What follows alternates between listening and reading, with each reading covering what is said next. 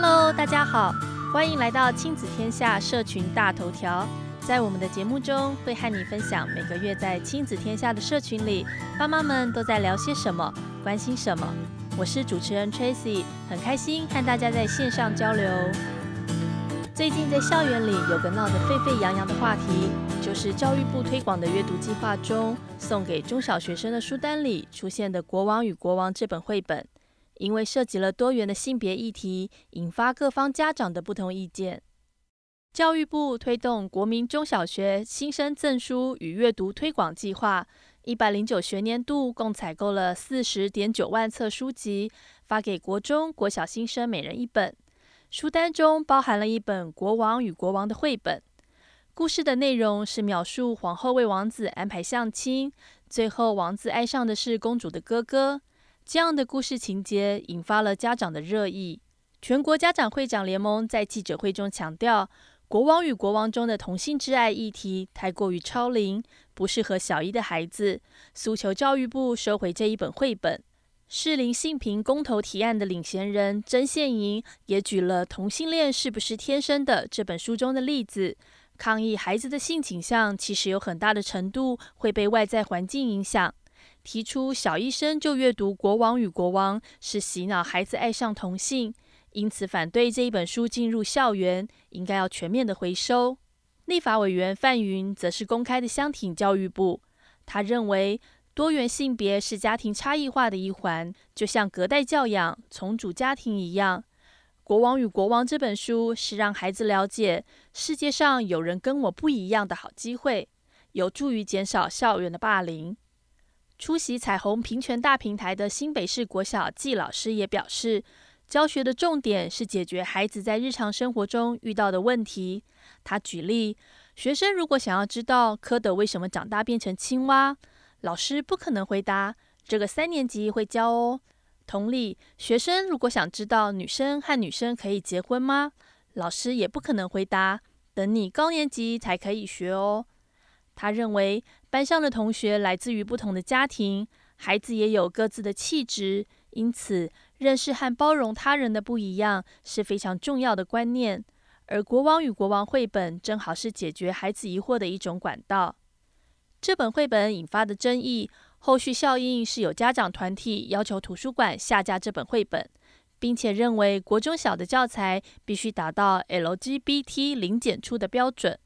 而所谓的 LGBT 指的是女同性恋者、男同性恋者、双性恋者和跨性别者的英文首字母缩写。针对这样的意见，立法委员范云认为，要求某一个特别群体的内容不可以出现在教材中。就是一种歧视。如果有人要求原住民、闽南或客家议题在教材中零检出，那么属于这些群体的人会有什么感觉呢？真正应该零检出的，应该是歧视性的语言与态度。最后，教育部公告，若有认为不合适的选书，各校可以自行提出退换书来申请更换。谈到 LGBT 的话题，性别平权运动近年来在各国风起云涌，也有越来越多的国家争取同性婚姻合法化。但是研究发现，各个国家或是在各个地区之间，对同性恋的接受度仍然存在着巨大的差异。像是临近我们的日本，对同性恋的接受度是百分之六十八，南韩则不到五成，是百分之四十四，印尼最低只有百分之九。那么你知道最高是哪里呢？答案就是北欧的瑞典，他们的接受度有高达百分之九十四。瑞典在去年由首相勒文带领新的内阁政府上台，二十二位的内阁首长中有十二位是女性。瑞典之所以如此看重性别的平等，除了人权和正义之外，还有另外一个很务实的原因。因为有更多的男性如果能够分担家务，就有更多的女性可以进入劳动市场，对于个人和社会经济发展都很有帮助。亲子天下专访了瑞典的性别平等部长林哈根，谈谈他主要负责的反歧视、反隔离政策是如何打造性别更平等的社会。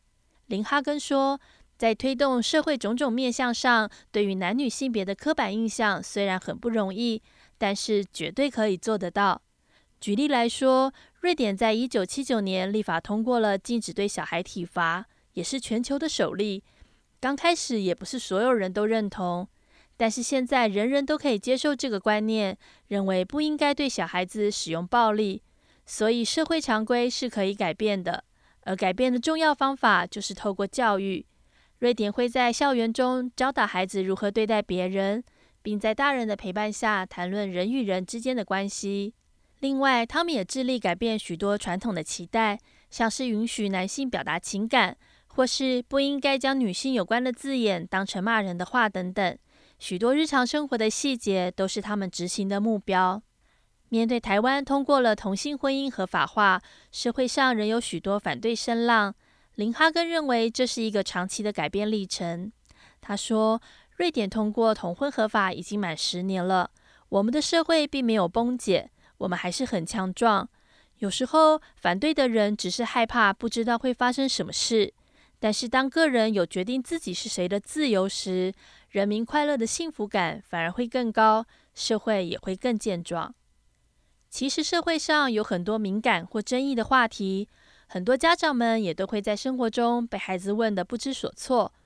不过，如果因为不知道该如何反应或如何和孩子讨论，就用忽略甚至发怒的方式来避免谈论，不仅是错失了一次能够讨论观念、了解孩子的机会，更有可能因此关闭了孩子懵懂的好奇心。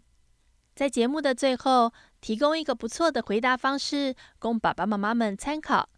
当下次孩子提出让你不知道该怎么回答的问题时，比起“你不需要知道”或是“干嘛问这个”，你可以试着回答：“这真是个好问题。”这句话的好用之处在于，可以掩饰我们惊吓或困惑的表情，也可以让孩子觉得被尊重。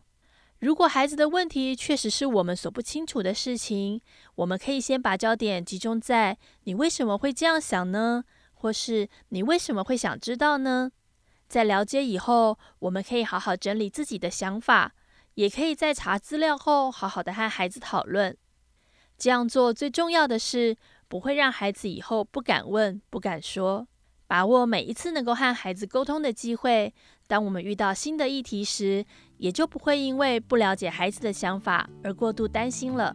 以上就是这个月亲子天下社群里的热门话题。